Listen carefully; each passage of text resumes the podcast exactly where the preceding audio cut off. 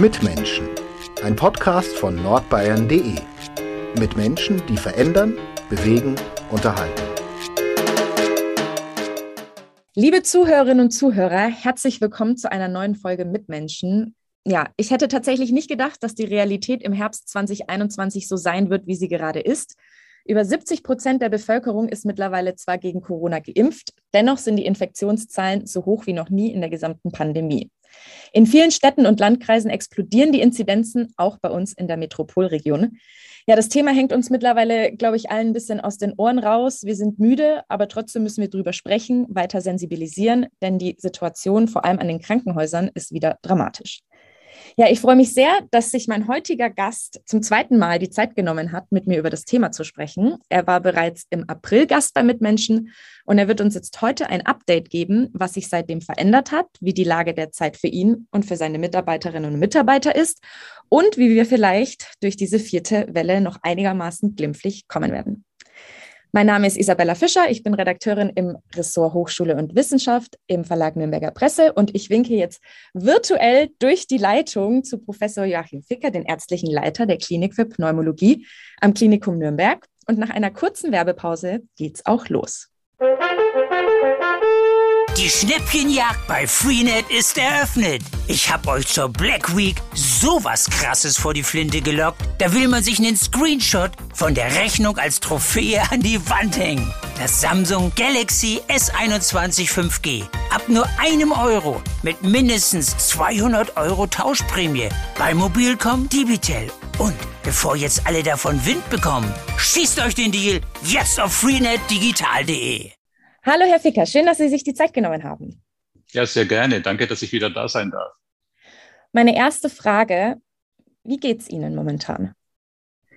Ach, mir geht's gut. Ähm, wir haben ja sehr viel Routine inzwischen in der Bewältigung von Corona-Wellen. Wir haben aus den ersten drei Wellen gelernt. Wir haben die Zwischenzeit genutzt, um die Strukturen weiterzuentwickeln. Wir haben ganz konkrete Stufenpläne und die arbeiten wir im Augenblick ab. Und es hat sich auch im Hintergrund ganz viel getan.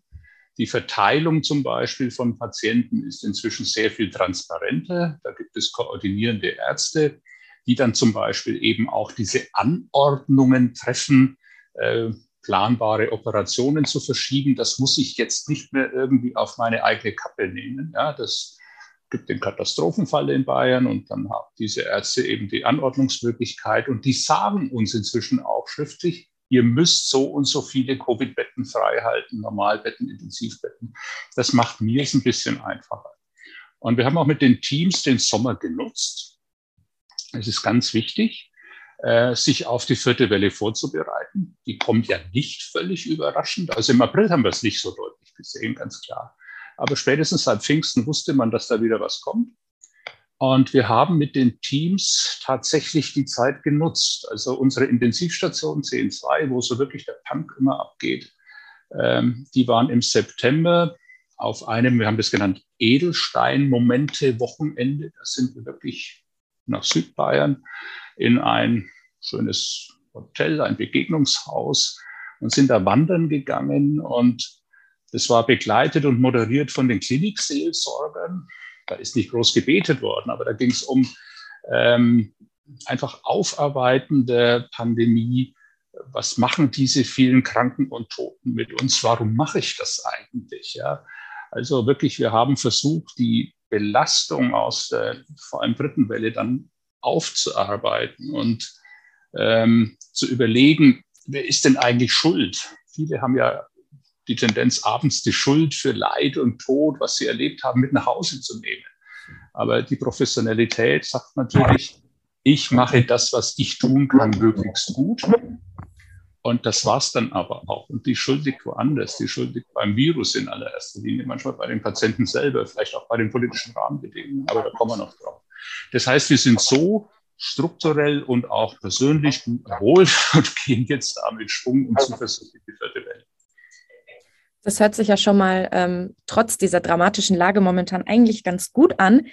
Ja, ich habe es gerade schon gesagt, ich habe eigentlich nicht gedacht, dass es nochmal so schlimm kommen wird. Ich dachte, irgendwie mit der Impfung wird alles gut und im April waren wir ja da eigentlich auch ganz, ganz zuversichtlich. Wann haben Sie gemerkt, okay, jetzt rollt das wirklich nochmal richtig krass auf uns zu? Ich glaube, im April haben wir alle nicht gewusst, was da jetzt auf uns zukommt. Aber das Ganze steht und fällt mit der Delta-Variante. Die kannten wir im April schon so ein bisschen.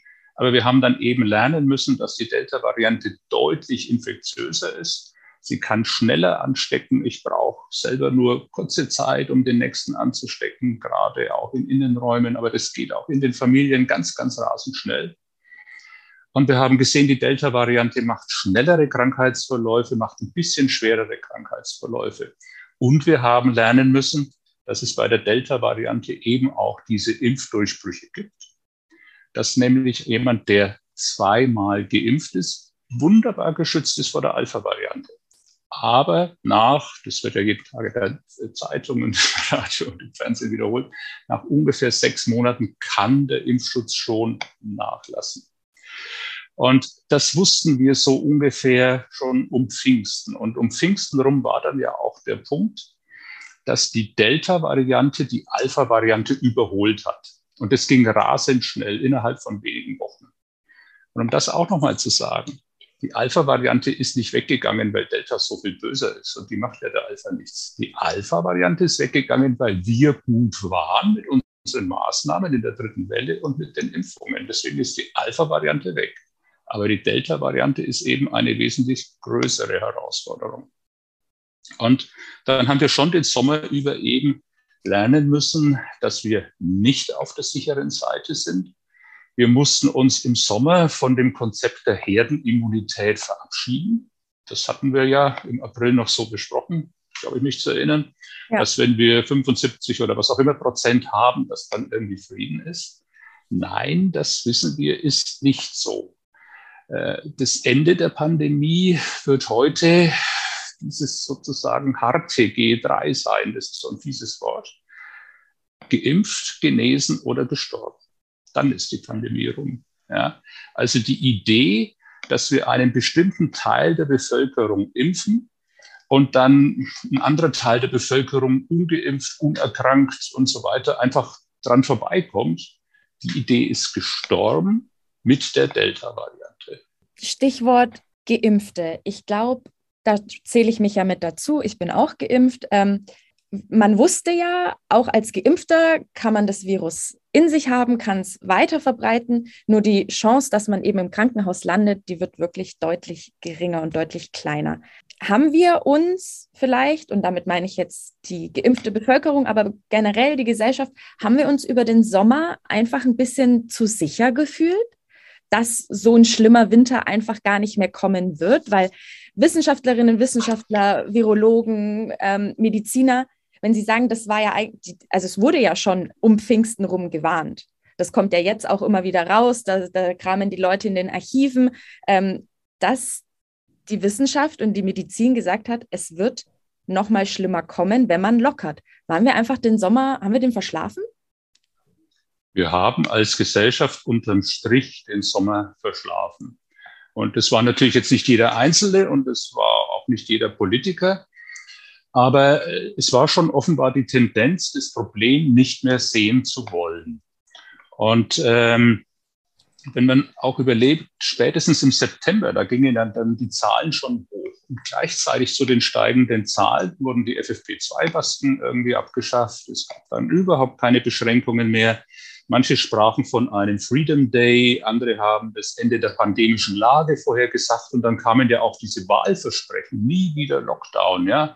Wir werden nie eine, Impf-, eine Impfpflicht haben, ja. Und das ist das, was uns heute so um die Ohren fliegt. Also da bin ich schon auch ehrlich gesagt vom einen oder anderen enttäuscht. Wollen wir das mal nicht persönlich machen? Aber gerade in Bayern auch äh, hatten wir ja schon Politiker, die durchaus in Führungsverantwortung sind und das auch damals schon waren und die persönlich ein Jahr lang fast gebraucht haben, bis sie sich haben impfen lassen und das Ganze erst wirklich unter ganz, ganz extrem hohem Druck. Ja. Und da tatsächlich auch zur Desinformation beigetragen haben. Und das ist schon enttäuschend. Äh, ein Politiker in Führungsverantwortung hat für mich auch eine Vorbildfunktion. Und wir hatten gerade in Bayern, aber natürlich auch in vielen anderen Regionen, ähm, politische Desinformation und auch so Dinge wie nie wieder Lockdown und äh, die Pandemie ist demnächst vorbei. Das ist sowas wie politische Desinformation. Das könnte man besser wissen. Das ist schon ähm, tatsächlich auch äh, enttäuschend und es ist auch so ein bisschen bitter, sich zu überlegen, dass das Ganze wahrscheinlich mit unserer Art von Kuscheldemokratie zu tun hat, äh, dass man als Politiker ja in der Situation ist, dass man wieder gewählt werden will und natürlich das auch darf und muss. Und ähm, da wünsche ich mir schon auch andere Strukturen. Ich wünsche mir da, dass wir wirklich Krisenstäbe haben, die mit einer, die sozusagen den Rücken frei haben ja, die nicht gleich jetzt wieder gewählt werden müssen und die nicht bei jeder Äußerung dann hinterher in sozialen Medien oder im Fernsehen zerrissen werden, sondern die einfach das Vernünftige äh, analysieren und entscheiden und dann auch durchsetzen können. Und das gibt es in anderen Ländern und da funktioniert das dann insgesamt auch deutlich besser. Und sowas brauchen wir in Deutschland. Es ist so ein pseudodemokratischer Kuschelkurs in der Politik und der hat uns in diese Situation hineingebracht. Fühlen Sie sich eigentlich von der Politik ernst genommen, wenn Wissenschaft und Medizin schon Monate eigentlich vor dem Ausbruch der vierten Welle warnt, warnt, warnt und dann aber auch im Zuge des Wahlkampfs über sowas wie Freedom Day und äh, das Wegfallen der Maskenpflicht diskutiert? Also man darf hier nicht ein generelles Politikerbashing machen. Ich habe mit vielen Politikern auch persönlich Kontakt und da gibt es welche, die sich auch insbesondere in Bayern sehr, sehr kenntnisreich und sehr bewusst und sehr diszipliniert um die Dinge kümmern und auch wirklich ins persönliche politische Risiko gehen. Ja. Es ist ja nicht äh, beliebt, einfach zu warnen und zu sagen, wir müssen hier konsequent sein und wir müssen Lockdowns denken und wir müssen Impfpflicht denken. Da geht man ja als Politiker ins politische Risiko. Und diese Politiker haben wir, aber wir haben eben auch, wie Sie sagen, andere, die eine gewisse Klientelpolitik offenbar betreiben, und die den Ernst der Lage überhaupt nicht sehen wollen. Im April haben Sie gesagt, dass die Lage auf den Intensivstationen eng wird. Wie eng ist es mittlerweile bei Ihnen? Also wir haben Stand heute am Klinikum Nürnberg Nord und Süd zusammen 160 Covid-Patienten. Dazu kommen noch eine Menge Verdachtspatienten. Es sind 27 Patienten auf den Intensivstationen, davon acht Patienten an dieser ECMO, also dem künstlichen Lungenersatz. Das heißt, die Routinekapazitäten sind ausgeschöpft. Und wir sind schon wieder in dem Bereich, dass wir sowohl bei den Corona-Normalstationen jetzt die Kapazitäten erhöht haben. Das heißt, wir haben Stationen, die sonst irgendwas anderes machen, zu Covid-Stationen umgewandelt in diesem Stufenplan, den ich vorhin erwähnt habe. Wir haben auch bei den Intensivstationen die Nicht-Covid-Bereiche reduziert, um die Covid-Bereiche zu äh, erweitern. Wir haben internistische Patienten auf chirurgischen Intensivstationen und so weiter. Das sind diese Stufenpläne, die wir machen. Das ist alles im Augenblick sehr geordnet, weil wir eben so gut darauf vorbereitet sind. Aber es heißt, wir fangen schon wieder an, andere medizinische Bereiche, zum Beispiel eben sogenannte elektive Operationen, einzuschränken. Dazu sind wir jetzt auch aufgefordert worden, offiziell. Wir tun das sehr vorsichtig, jeden Einzelfall diskutieren, aber wir sind da eigentlich schon wieder über den Grenzen. Welche Konsequenzen hat denn dieses, ich nenne es jetzt mal, Tetris-Spielen für Patientinnen und Patienten, die nicht an Corona erkrankt sind, sondern mit einem Herzinfarkt oder nach einem schweren Unfall kommen? Ja, das ist genau der Punkt. Also Herzinfarkt und schweren Unfall können wir noch kompromisslos versorgen und es wird auch eine ganze Weile gut gehen noch, je nachdem, wie jetzt die Politik sich entscheidet, Bremsmaßnahmen da einzuführen. Ähm, was heißt aber elektive Operationen verschieben? Elektive Operationen sind ja von der Definition her die, wo man sagt, da passiert jetzt medizinisch nicht viel Schreckliches, wenn ich das ein halbes Jahr oder ein Dreivierteljahr, das ist so die Größenordnung später mache. Ja. Mhm. Und was wird da so verschoben? Und lassen Sie mich ein beliebiges Beispiel machen. Es gibt Frauen, die haben das Pech, Brustkrebs zu haben. Ja, dann wird die Brust operiert, wird bestrahlt, da gibt es Chemotherapie, ganz, ganz schlimme Zeit. Und dann ist diese Frau da durch und es fehlt ihr simpel gesagt eine Brust. und dann möchte die wieder eine Brust, weil das ganz wichtig ist für das Selbstverständnis einer Frau und so weiter. Das muss sich niemandem erklären. Ja. Das ist aber eine elektive Operation, weil man sagt, naja, man kann doch mit einer Brust. Ja. Ich glaube, ich muss an dem Punkt gar nicht weiterreden. Das sind Dinge, wo man sagt, ja, elektive Operationen verschieben klingt so harmlos, aber das sind alles Menschen, die haben ihre Sorgen, haben ihre Nöte. Da hat jemand lange, lange Zeit auf diesen Punkt hingefiebert. Ich werde jetzt wieder körperlich komplett, kann mich wieder als komplette Frau fühlen und alles, was damit dranhängt. Ja. Also auch durch dieses Verschieben entsteht Leid, Not. Und das macht natürlich auch Diskussionsbedarf und das macht auch bei denen, die sowas verschieben müssen, einfach ein, sag ich mal vorsichtig, verdammt schlechtes Bauchgefühl. Ja, komplett nachvollziehbar. Was ist denn dann überhaupt dran an diesen ganzen Überschriften? Die Intensivstationen sind voll. Kann eine Intensivstation überhaupt wirklich voll voll sein oder kann wirklich in einem Krankenhaus, wie jetzt auch bei Ihnen, so lange Stationen irgendwie verschoben werden und Patienten von links nach rechts geschoben werden, dass das eigentlich so ein bisschen irreführend ist, diese Aussage? Nein, diese Aussage ist nicht irreführend. Es kommt ein bisschen darauf an, wie groß das Haus ist. Wir haben den Vorteil, dass wir ein sehr großes Haus sind und damit ist immer so eine gewisse Elastizität da. Wenn so eine kleine Intensivstation halt einfach sechs oder zehn Betten hat und die sind voll, dann ist da Schluss. Ja, und dann stehen die Krankenwägen vor dem Krankenhaus und müssen irgendwo anders hinfahren. Und wenn es so weitergeht, werden wir auch am Klinikum an Grenzen kommen und Patienten nicht mehr versorgen können. Das ist heute noch nicht so und ich hoffe, dass es ganz lange nicht so sein wird. Wenn aber die Dynamik der Entwicklung so bleibt, wie sie ist, dann kommen wir heuer noch in diese Situation. Ja, was ich ähm, heute Morgen gelesen habe, war, dass der Kassenärztechef Andreas Gassen sagt, die Lage sei zwar ernst, aber es gebe keinen Anlass für Panik, denn in den Kliniken gäbe es noch ausreichend Reserven. Da hat sich ein Kollege aus dem Fürther Klinikum auch schon dazu gemeldet. Was, was sagen Sie persönlich zu solchen Aussagen? Weil die Krankenhäuser sind ja voll und wie Sie auch gerade gesagt haben, irgendwann gibt es eben keine ausreichenden Reserven mehr. Also da geht mir die Galle hoch, ehrlich gesagt. Erstens hat Herr Gassen davon offen gesagt keine Ahnung. Es betrifft ihn überhaupt nicht. Er ist überhaupt nicht zuständig dafür. Und dann muss man das regional verschieden sehen. Es gibt ganz oben, ja, im Nordosten Deutschlands durchaus noch sehr entspannte Regionen. Und ich freue mich für die Kollegen, dass sie da oben sind und nicht hier. Aber hier bei uns in der Region ist es anders. Und da muss man nur mal kurz auf die Karte schauen sodass solche generellen Aussagen für die bundesweite Situation völlig bedeutungslos sind und kontraproduktiv sind.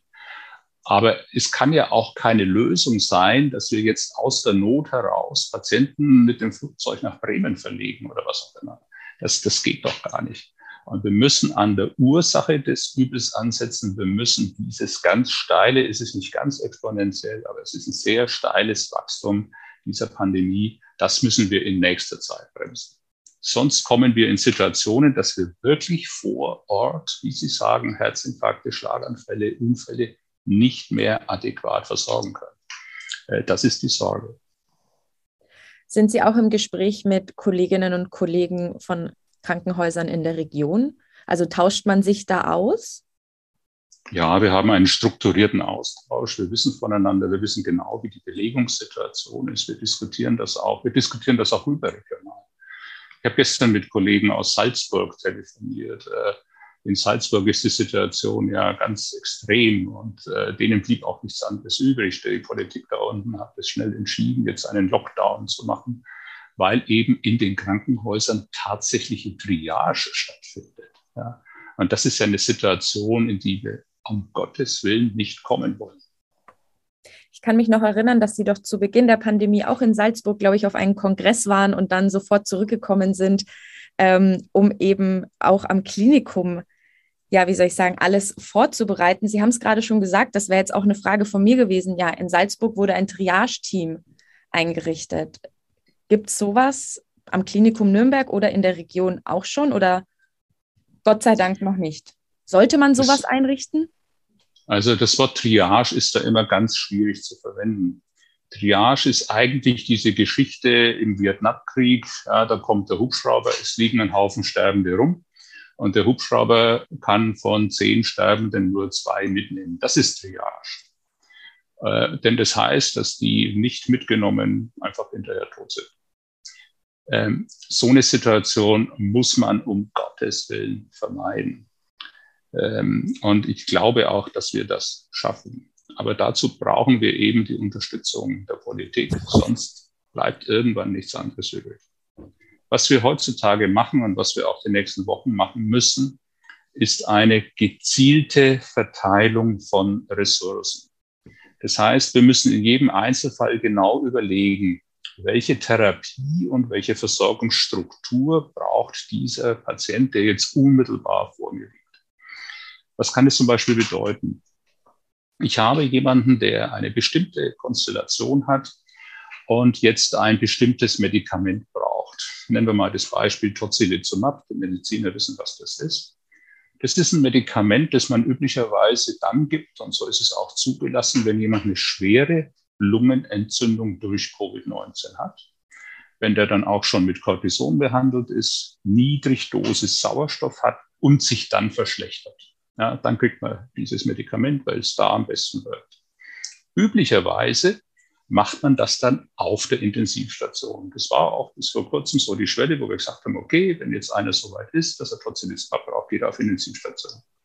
Und jetzt machen wir es so, dass wir diese Therapie auf einer spezialisierten normalen Station machen. Wir haben also Covid-Normalstationen, da gibt es welche, die sind auch für die eher harmlosen Covid-Fälle. Ich sage das jetzt so ein bisschen, jemand, der in die Klinik muss wegen Covid, ist schwer krank, aber vergleichsweise harmlos. Und dann gibt es so die kritischen Fälle.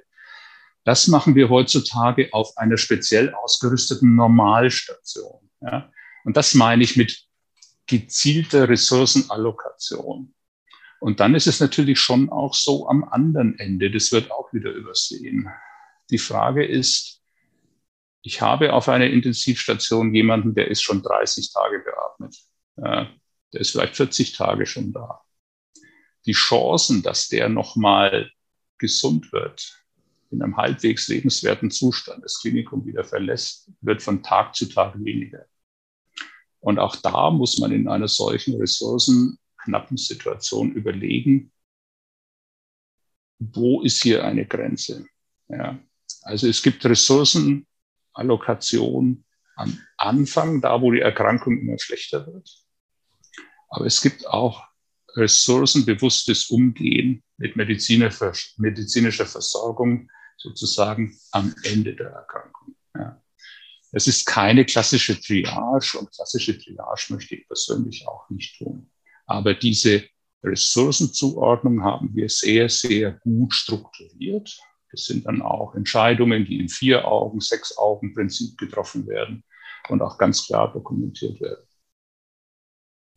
Da kriegt man trotzdem als Außenstehende, ähm, sage ich ganz ehrlich, ein bisschen Gänsehaut.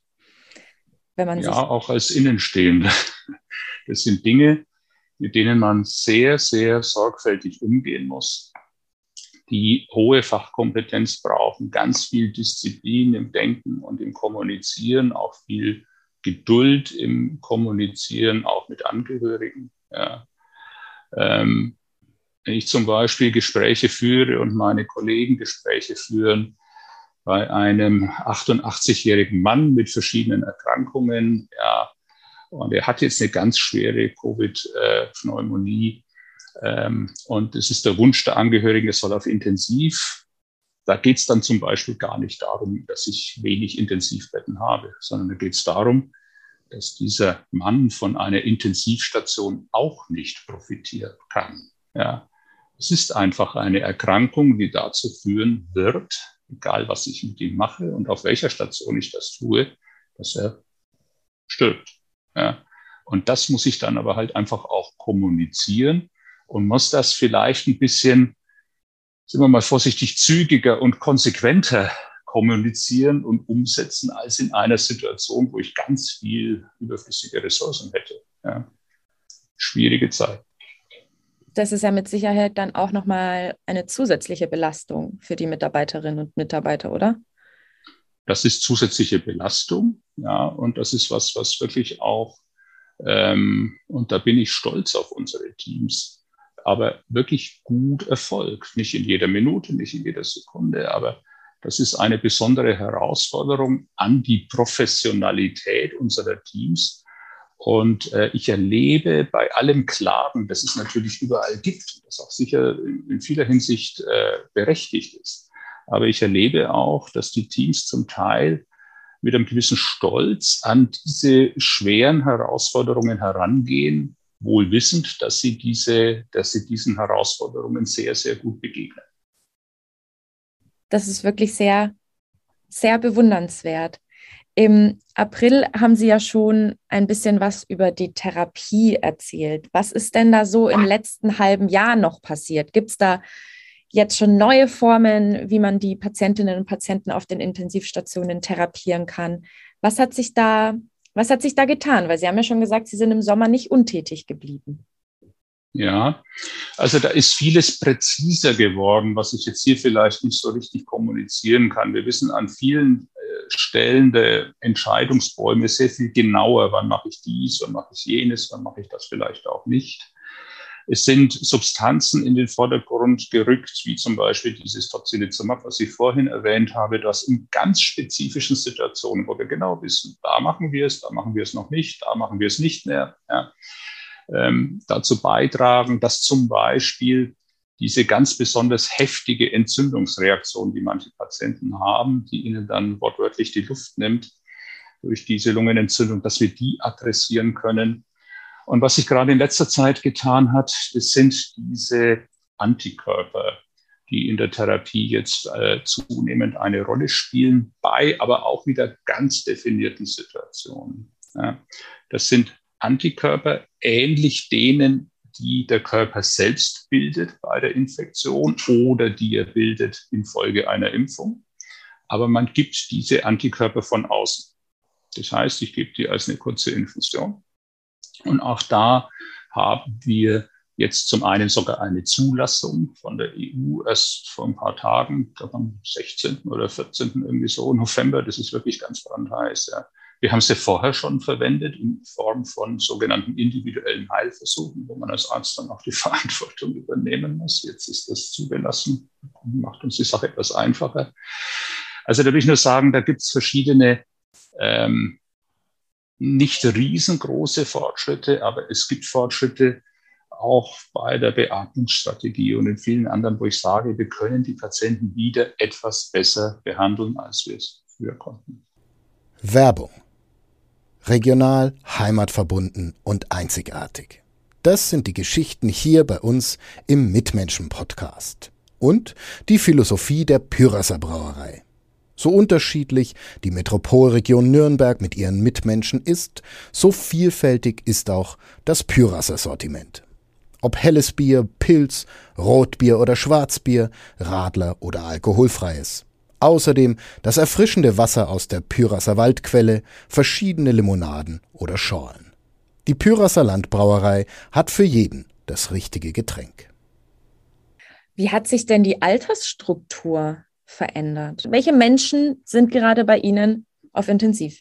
Also auf den Normalstationen haben wir das gesamte Altersspektrum von relativ jung, das ist so Ende 20, Anfang 30 geht das los, bis hoch irgendwie in die 90er Jahre. Auf den Intensivstationen konzentriert sich auf die Patienten so grob zwischen 30 und 50, 55. Ja. Und ähm, das ist etwas jünger geworden als in früheren Wellen, weil dieses Delta-Virus eben gerade auch Jüngere schwer krank machen kann.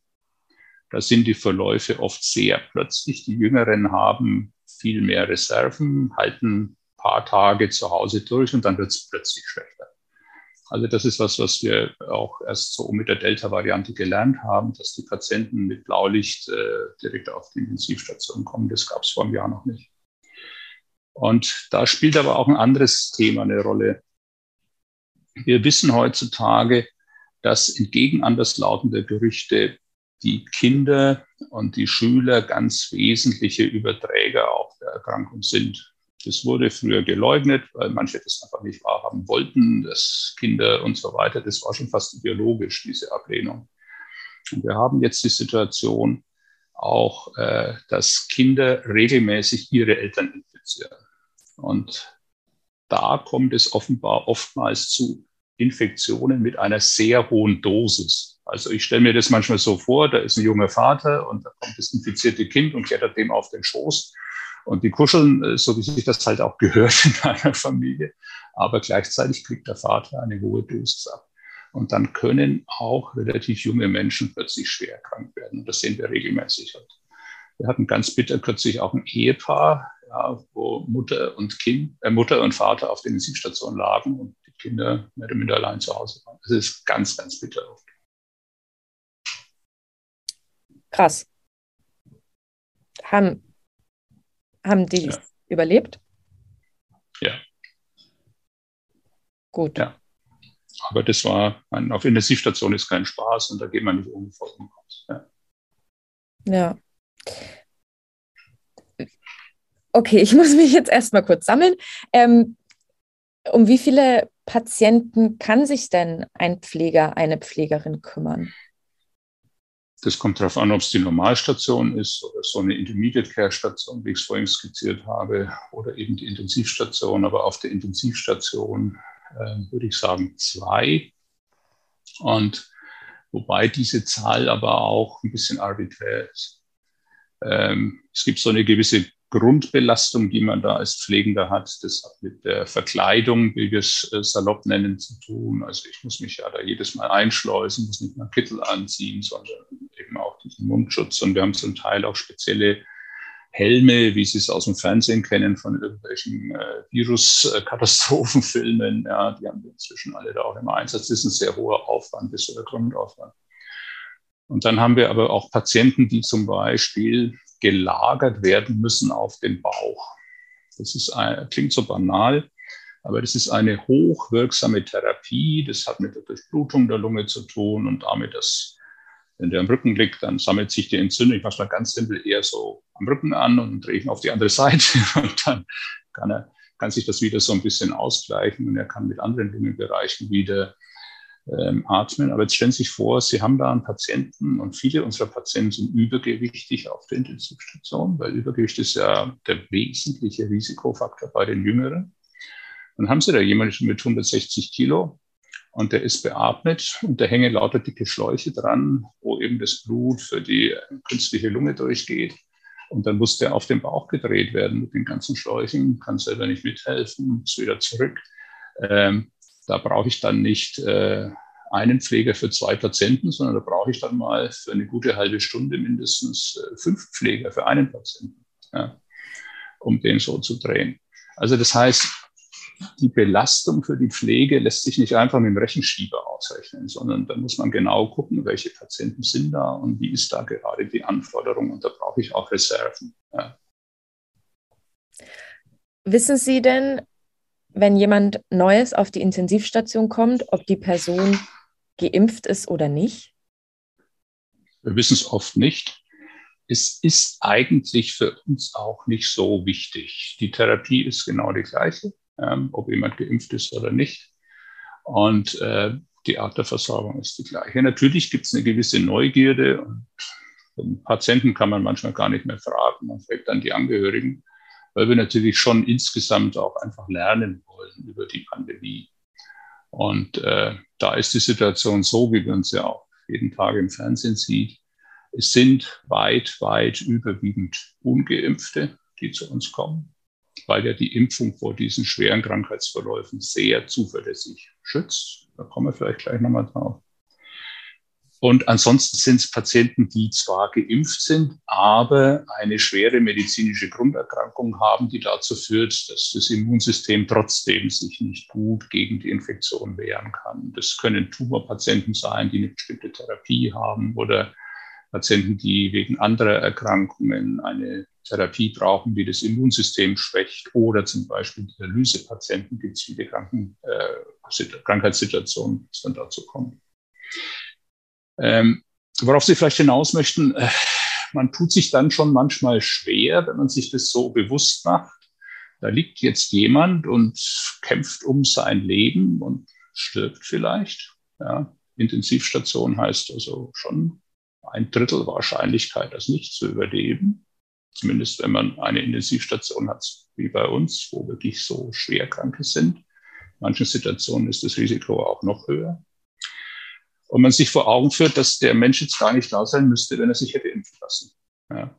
Also das ist eine bittere Wahrheit, aber die Professionalität, ähm, um die wir uns bemühen und um die wir uns auch erfolgreich bemühen, behaupte ich, ähm, bedingt dann natürlich, dass wir diese Patienten ganz genauso völlig identisch behandeln wie alle anderen und auch jetzt da nicht aus unseren Herzen eine Mördergrube machen, sondern einfach äh, professionell damit umgehen.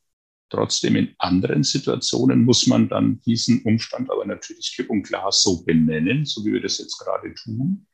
Äh, wir hätten auf den Intensivstationen nicht dieses Problem, wenn wir mehr geimpft hätten. Ich fand gerade die Zahl total krass und das muss man sich mal auf der Zunge zergehen, wenn Sie sagen, ein Drittel der Patienten verstirbt. Das sind bei 30 Patienten sind es 10, bei 300 sind es 100. Das ist ja schon, eigentlich sollte ja schon allein die Zahl jeden alarmieren. Ja, und wenn wir insgesamt ganz zurückgehen, äh, dann haben wir jetzt im Augenblick, ich weiß jetzt keine aktuelle Zahl, etwa 2700 äh, Corona-Patienten im Klinikum behandelt und deutlich über 500 Tote. Das ist aber alle Stationen zusammen und nicht nur die Intensivstation. Und äh, das ist ja so eine grundsätzliche Fehleinschätzung, die es immer noch gibt. Es gibt ja immer noch Menschen, die diese Erkrankung verharmlosen. Und es gibt immer noch äh, diesen Blödsinn, ja, kürzlich wieder aufgedeckt worden in, in Oberbayern. Da hat man unter Jugendlichen offenbar Corona-Partys gemacht. Ja. Man hat äh, sich gegenseitig im Rahmen von Partys versucht zu infizieren und das ist dann dummerweise auch gelungen, weil das mit der Delta-Variante so leicht geht. In der Erwartung, man ist dann hinterher Genesener und muss sich nicht impfen lassen. Was ist das für ein Bullshit? Ja, das ist, äh, sind diese Auswüchse dieser Desinformation. Es ist selbstverständlich auch für einen jungen Jugendlichen immer viel riskanter, eine Covid-19-Infektion durchzumachen, als sich impfen zu lassen. Ja. Also die Wahrnehmung dieser Erkrankung als schwere, potenziell äh, mit Langzeitfolgen und eben potenziell auch tödlich verlaufende Erkrankung, diese Wahrnehmung ist noch nicht überall durch. Wir haben uns bis jetzt ja nur virtuell gesehen, aber was man ja auch im Gespräch schon merkt, dass Sie ja schon eine ruhige, Person sind. Aber platzt Ihnen da nicht irgendwann auch mal der Kragen, wenn Sie solche Geschichten hören? Sind Sie da nicht Ich versuche, dass, dass, mir, dass mir der Kragen nicht so platzt, dass man das von außen als so deutlich sieht. Aber meine Freunde und meine Familie, meine Kinder müssen sich da gelegentlich schon das eine oder andere anhören.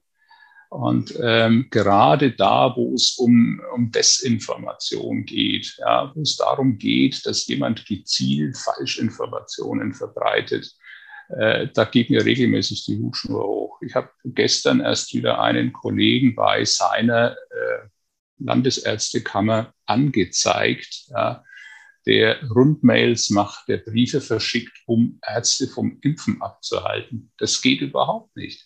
Der Mann hat Blut an seinen Händen. Ja.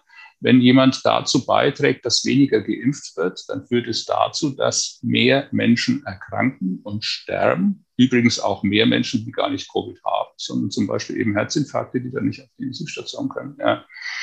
Und äh, so jemandem muss man seine Lizenz ziehen. Ja. Da geht mir dann schon wirklich die Galle hoch. Nehmen wir mal an, wir haben zwei Patienten, beide ohne Vorerkrankungen. Alter spielt jetzt vielleicht erstmal nicht so wirklich die Rolle. Erkennt man am Krankheitsverlauf zwischen geimpft und ungeimpft? Gibt es da irgendwelche Unterschiede oder ist es eigentlich nicht so wirklich ausschlaggebend? Ja, das ist nicht ohne weiteres zu beantworten. Ähm, es gibt keine prinzipiellen Unterschiede, aber die Geimpften, die trotzdem krank werden, haben meistens irgendeine Grunderkrankung. Ja, Okay. Also die haben zum Beispiel irgendeinen Tumor oder haben eine medikamentöse Therapie, die das Immunsystem schwächt. Und da kann dann diese Grunderkrankung oder diese medikamentöse Schwächung des Immunsystems den Krankheitsverlauf sehr stark beeinflussen. Aber ansonsten sind da die Verläufe, ähm, wenn der mal auf der Intensivstation ist, nicht prinzipiell verschieden. Es ist schon so, dass insgesamt natürlich die Geimpften, wenn sie krank werden, viel, viel, viel besser wegkommen. Ja? Also das muss man auch nochmal vielleicht im Anschluss genau diskutieren, aber die Impfung schützt ja nicht nur vor der Erkrankung an sich, sondern sie schützt vor allem vor schweren Verläufen und vor Tod. Aber wenn Sie, wie Sie jetzt fragen, sagen, wenn er mal auf der Intensivstation ist, dann ist es halt einer von denen, der wirklich auch Pech hat, weil mit seinem Immunsystem irgendwas nicht stimmt und dann kann er auch als Geimpfter mal einen schweren Verlauf haben. Gibt es eigentlich auch Situationen auf den Stationen, wo es ja auch zu, zu schwierigen Momenten kommt mit ungeimpften Patienten? Also gibt es auch wirklich Leute, die äh, eigentlich ja todkrank bei ihnen liegen, aber immer noch sagen, so ist nicht so schlimm, die das immer noch nicht anerkennen? Ja, also das lässt nach. Das gab es in früheren Wellen mehr. Ich habe das Gefühl, dass jetzt doch irgendwo diese Art von Patienten und Angehörigen weniger wird. Aber wir hatten das letzte Woche wieder eine Situation, wo der Patient und die Angehörigen es überhaupt nicht einsehen wollten, dass der jetzt wegen Corona keine Luft kriegt.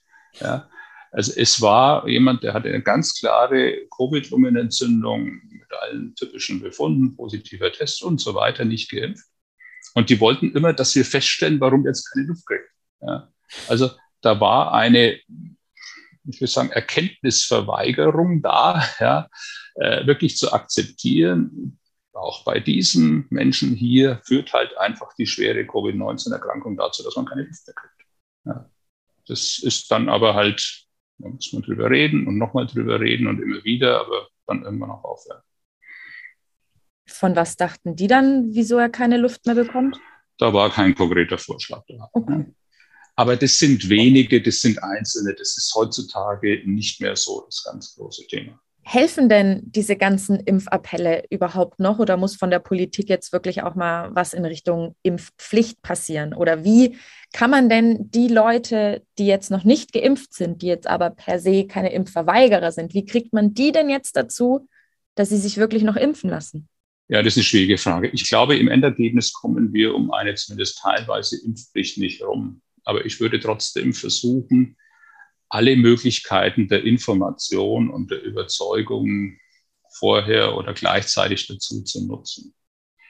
Es wird ganz viel gesprochen über Schwerstkranke und Komplikationen, aber diese Abschreckung, von der wissen wir, dass die nicht bei allen ankommt. Wir haben das auch gelernt bei der Tabakrauchentwöhnung. Ich war da früher sehr engagiert, aber wenn man in Schulen geht und den Kindern zeigt, irgendwelche abgefaulten Beine oder Menschen, die keine Luft mehr kriegen, das hat überhaupt keinen Effekt. Ja. Ähm, ich glaube, man muss es manchmal auch so ein bisschen positiv sehen. Wir haben in Nürnberg heute 2781 gemeldete Fälle, sagen wir mal so rund 3000. In Wirklichkeit sind es viel mehr, weil wir eine hohe Dunkelziffer haben. Und wenn wir jetzt sagen, wir haben einen Impf Effekt, also einen Schutz vor Erkrankung von mindestens 85 Prozent. Ja, das ist ganz konservativ. Ja. Dann heißt es gleichzeitig, dass in Nürnberg ohne die Impfung etwa 20.000 Infektionen heute wären. Das heißt, man kann das auch positiv formulieren. Ja. Man kann sagen, wenn wir anständig geimpft wären, würden heute 17.000 vor der Infektion geschützt ja, und müssten eben nicht äh, Symptome haben und bis hin Krankenhaus und Sterberisiko. Also, und, und da liegt irgendwo so das Problem. Ähm, die Wahrnehmung von irgendwelchen Diskussionen über Impfnebenwirkungen, die typischerweise keine sind oder ganz extrem selten sind, ist unvergleichlich höher als die ganz schwierige zugegeben Wahrnehmung. Es laufen überall Tausende rum, die ohne die Impfung schon längst krank geworden wären. Ja. Und ich glaube, da müssen wir so ein bisschen auch ein Gefühl dafür kriegen, ey, wenn ihr über die Straßen geht und irgendjemanden trifft, der geimpft ist und hier gesund rumläuft, dann hat er das auch der Impfung zu verdanken. Aber um nochmal auf die Frage zurückzukommen, ich glaube schon, dass wir auch Druck machen müssen in der Impfung. Ähm, ich persönlich stehe einer Impfpflicht offen gegenüber. Normalerweise lehne ich sowas ab.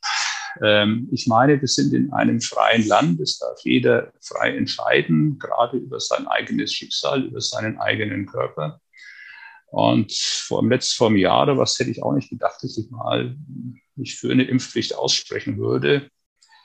Ähm, aber es ist eben so, man trägt, wenn man sich nicht impft, ja nicht nur sein eigenes Risiko. Es ist, ich bleibe dabei, es ist unvernünftig, sich nicht impfen zu lassen. Aber es gibt ein Recht auf Unvernunft in unserem Land. Und wenn es jetzt wirklich so wäre, dass nur der Einzelne sich selbst schadet, weil er ins Risiko geht, dann würde ich sagen, dann ist es halt so. Aber ähm, jeder ungeimpfte hält im Augenblick die Pandemie am Laufen. Und diese Pandemie ist in einer Situation, wo die Zahlen immer weiter zunehmen oder wo wir eben kurz davor stehen, auch zum Beispiel Herzinfarkte, Schlaganfälle und so weiter nicht mehr richtig versorgen zu können. Das heißt, jeder trägt auch eine Verantwortung mit für andere Patienten. Und ähm, jeder trägt auch ein Risiko mit, diese Pandemie am Laufen zu halten und damit eben gefährdete Gruppen zu infizieren und solche Menschen zu infizieren, die einfach Pech haben, deren Immunsystem, auch wenn sie jünger sind und sonst keine schweren Erkrankungen haben, sie auf die Intensivstation führen. Das heißt, die Impfung ist nicht nur ein Schutz des Einzelnen, sondern es ist auch ein solidarischer Akt, die Gesamtgesellschaft zu schützen. Und wenn man auf der anderen Seite weiß, dass es so gut wie null Risiko gibt und dass auch der Einzelne, wenn er sich impfen lässt, körperlich, gesundheitlich davon profitiert, bin ich jemand, der für eine Impfpflicht sich ausspricht. Und ich meine, wir sollten damit anfangen in den Bereichen, die besonders hohen Risiken sind. Das sind die Altenheime, Pflegeheime, ähnliche Situationen mit besonders gefährdeten. Aber ich kann mir vorstellen, dass wir auch eine generelle Impfpflicht in Deutschland brauchen. Ja, bleibt zu hoffen, dass äh, in Bayern und deutschlandweit jetzt mal die Booster-Impfungen so richtig äh, einen Booster bekommen. Wir haben jetzt viel über Patientinnen, Patienten, äh, geimpft, ungeimpft gesprochen. Wie geht es denn Ihrem Team? Wie hält man diese extreme Belastung über 21 Monate überhaupt durch? Das habe ich vorhin so ein bisschen skizziert. Diese Belastung ist sehr, sehr hoch. Der eine steckt es besser weg, der andere steckt es nicht gut weg. Wir haben Mitarbeiter, die tatsächlich auch sowas wie eine posttraumatische Belastungsstörung entwickelt haben. Das ist in allen großen Krankenhäusern so der Fall. Und äh, wir gehen damit proaktiv um. Wir haben schon sehr lange eine sehr gute, sehr intensive Unterstützung von unserer Psychosomatik. Ja, das hat sich gut eingespielt. Und ich habe kürzlich Zahlen mir nochmal vor Augen geführt und im Team besprochen. Äh, es gibt ja einen Pflegemangel auf allen Intensivstationen.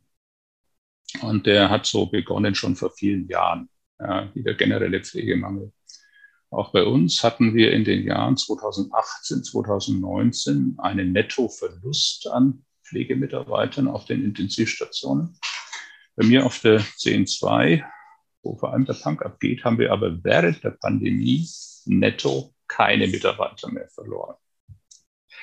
Und das ist, glaube ich, äh, eine Erfolgsgeschichte und das ist etwas, wo ich wirklich sehr, sehr stolz bin auf die Teams, wie sie damit umgehen. Ähm, wir stellen uns sehr bewusst diesen Herausforderungen und mit all dem, was da so dranhängt, die Teams schaffen es und aber auch da ganz klar der Appell an diejenigen, die politische Verantwortung tragen, äh, überspannt den Bogen nicht. Ja. Der Bogen ist jetzt an der Stelle, wo es gerade noch so geht. Ja. Lasst uns in der Weise unsere Arbeit machen. Das, was wir im Augenblick leisten, das können wir, das können wir auch nachhaltig. Aber viel mehr geht nicht. Wir haben das letzte Mal auch über Selbstzweifel gesprochen und es ging auch um das Mitleiden mit den Patienten über wochenlange Pflege und dass es dann am Ende oft auch doch nicht reicht. Stumpft man bei solchen, bei solchen Situationen irgendwann ab oder wie schaffen Sie das, dass Sie trotzdem weiterhin, ja, dass man auch einfach menschlich bleibt und die Emotionen nicht abstumpfen? Mhm. Das ist ein wesentliches Risiko, ähm, dass ähm, jemand sich emotional abkapselt, in eine emotionale Schutzhaltung geht und den Patienten mit seinem individuellen Schicksal, mit der Familie außenrum nicht mehr so richtig an sich ranlässt. Das ist ein natürlicher Reflex, der ist auch zunächst mal so in Ordnung. Ja. Aber ich glaube, die wesentliche Herausforderung ist, trotz all dieser Situationen empathisch zu bleiben. Also wirklich als Mensch dem anderen Menschen, dem Patienten, menschlich entgegenzutreten und auch Emotionen zuzulassen. Ähm, das ist insbesondere wichtig, solange der Patient, der andere Mensch, auf den ich da treffe, ähm, noch mit mir kommunizieren kann. Auf der Intensivstation können viele nicht mehr sprechen. Ja, da ist die Kontaktaufnahme dann sehr, sehr stark eingeschränkt. Aber solange das noch geht, gerade auf den Intermediate Care Stationen oder da, wo diese sogenannte nicht-invasive Ventilationstherapie, also eine Therapie beatmen über eine Maske stattfindet, da ist ganz intensive Interaktion gefordert. Und da brauche ich auch Empathie. Und ich glaube, dass diese Empathie auch für mich, selbst wenn sie zu Belastungen führt, psychisch gesund ist. Ich bleibe ein gesunder Mensch. Ich muss diese Empathie zulassen, aber natürlich in einer professionellen Weise, wie ich vorhin versucht habe, das Ganze zu skizzieren. Ich darf nicht in Selbstzweifel kommen, und als Profi brauche ich keine Selbstzweifel, weil ich genau weiß, dass ich mein Zeug kann und dass ich das, was ich mache, richtig mache und dass ich auch quantitativ nicht 100 Prozent mache, sondern vielleicht sogar 130 Prozent. Ja. Und dann kann ich innerlich erhobenen Hauptes abends nach Hause gehen und sagen, jawohl, es war ein scheiß Tag, aber ich habe meines dazu getan und wir haben als Team super funktioniert. Wir haben wieder als Team ein paar Situationen hingekriegt, die viele andere Teams vielleicht überhaupt nicht hingekriegt hätten. Und dann kann ich auch, möchte jetzt nicht sagen stolz, aber mit einer gewissen Entspanntheit und Zufriedenheit einschlafen und am nächsten Tag wieder fit kommen. Sie haben es vorhin schon mal angesprochen, welche Hilfestellungen, welche Aktivitäten gibt es denn bei Ihnen am Klinikum? Ich kann mich noch erinnern, ich glaube, im April haben Sie es Detox-Café genannt, wo, wo sie sich austauschen können. Also wie, ja, wie versuchen Sie auch mit den ganzen ähm, Nebeneffekten dieser Pandemie, und da ist ja das Emotionale ein wesentlicher Bestandteil, da so zurechtzukommen innerhalb der Belegschaft?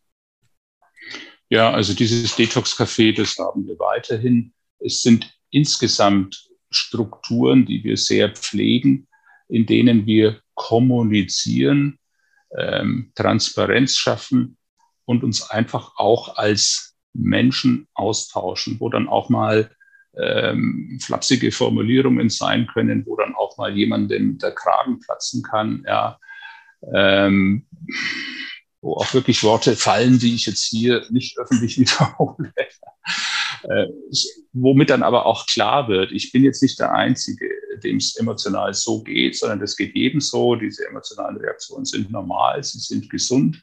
Und wo man sich dann wieder gemeinsam besinnen kann, äh, warum machen wir das einfach auch? Ja, äh, was ist unser Ziel? Was ist unser Spirit? Und wo man dann aber auch, und das versuche ich bewusst zu fördern, auf die Erfolge guckt. Ja. Natürlich sterben viele, ja. aber wenn ich sage 30 Prozent sterben, dann heißt es, dass 70 Prozent überleben. Ja. Und äh, das ist auch was, wo wir versuchen, so den Feedback-Loop zu schließen, dass wir dann eben auch, wenn da jemand eine Postkarte schickt aus der Reha, ey Leute, war super bei euch, ja, danke. Und die kriegen wir, diese Postkarten. Und da haben wir so eine ganze Wand voll. Ja. Äh, kürzlich auch jemand, den wir von vorher schon kannten. Ich will ihn jetzt nicht outen, ja, äh, weil er schon ein paar Mal in anderen Situationen bei uns war, professionell. Und dann wurde der wirklich krank und wir waren alle tief betroffen. Das ist ja noch mal viel schlimmer, wenn man da einen Patienten hat, den man schon lange kennt. Ja. Und der hat wirklich hart gekämpft und das war auch knapp. Und hinterher, er kam sogar vorbei und gesagt, ey Leute, schaut mal, ich bin wieder der Alte. Äh, da wird die Stimme so ein bisschen brüchig schon fast. Das ist ja hochemotional sowas. Und solche Dinge darf man an sich ranlassen. Und dann weiß man wieder, warum man das ganze Zeug so macht. Im April haben Sie gesagt, wir werden es schaffen. Wie schaffen wir es jetzt durch den Winter? Also ich verstehe das wir jetzt mal als unsere Gesellschaft als Ganzes. Und ähm, da müssen wir uns einfach klipp und klar vor Augen führen. Wir können die Pandemie nur beenden durch Impfen. Und ähm, es gibt nur zwei Varianten, impfen oder genesen. Genesen heißt aber, ich muss erstmal krank werden mit all den Risiken, das will keiner. Wir müssen die Impfungen vorantreiben. Die Delta-Variante hat dazu geführt, dass zwei Impfungen nicht genügen, sondern dass wir eine dritte brauchen. Das heißt, wir müssen jetzt die Erstimpfungen nachholen, Zweitimpfungen machen und dann möglichst schnell möglichst viele boostern. Das wird nicht genügen, um die jetzt im Augenblick wirklich tobende Welle schnell genug zu brechen, bevor die Intensivstationen und die Krankenhäuser insgesamt in die Knie gehen.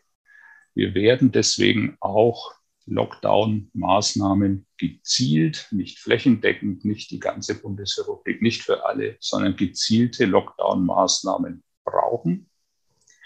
Nur wenn wir durch Lockdown schaffen, dass in einer besonders betroffenen Region einfach mal für zwei Wochen keine Infektionen auftreten, nur dann können die Zahlen auch halbwegs zügig wieder runtergehen und die Zahlen müssen runter.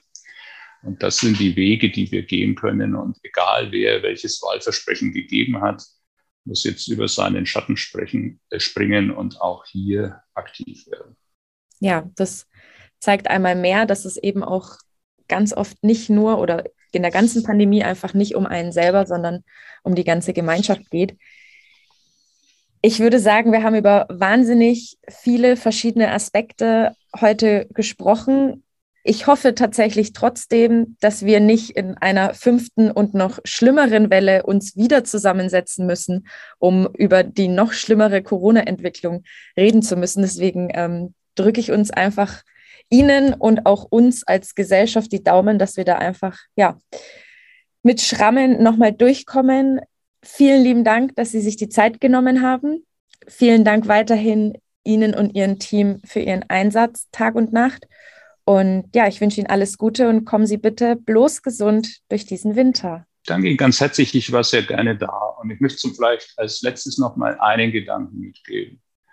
Ähm, diese Impfungen sind nicht perfekt.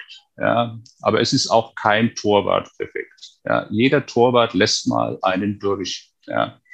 Aber jetzt diese Diskussion, es gibt auch Geimpfte auf den Intensivstationen und so weiter, das macht alles keinen Sinn. Ja. Jeder Torwart hält viele Bälle und ein Torwart, der mal einen Ball durchlässt, ist trotzdem ein Torwart und niemand würde bei der nächsten Fußballrunde äh, gegen den Gegner antreten ohne Torwart. Also lassen Sie sich, wenn Sie noch nicht geimpft sind, zügig impfen. Und wenn Sie zwei Impfungen haben, gönnen Sie sich eine dritte. Vielen Dank für Ihre Aufmerksamkeit. Ich war sehr gerne da.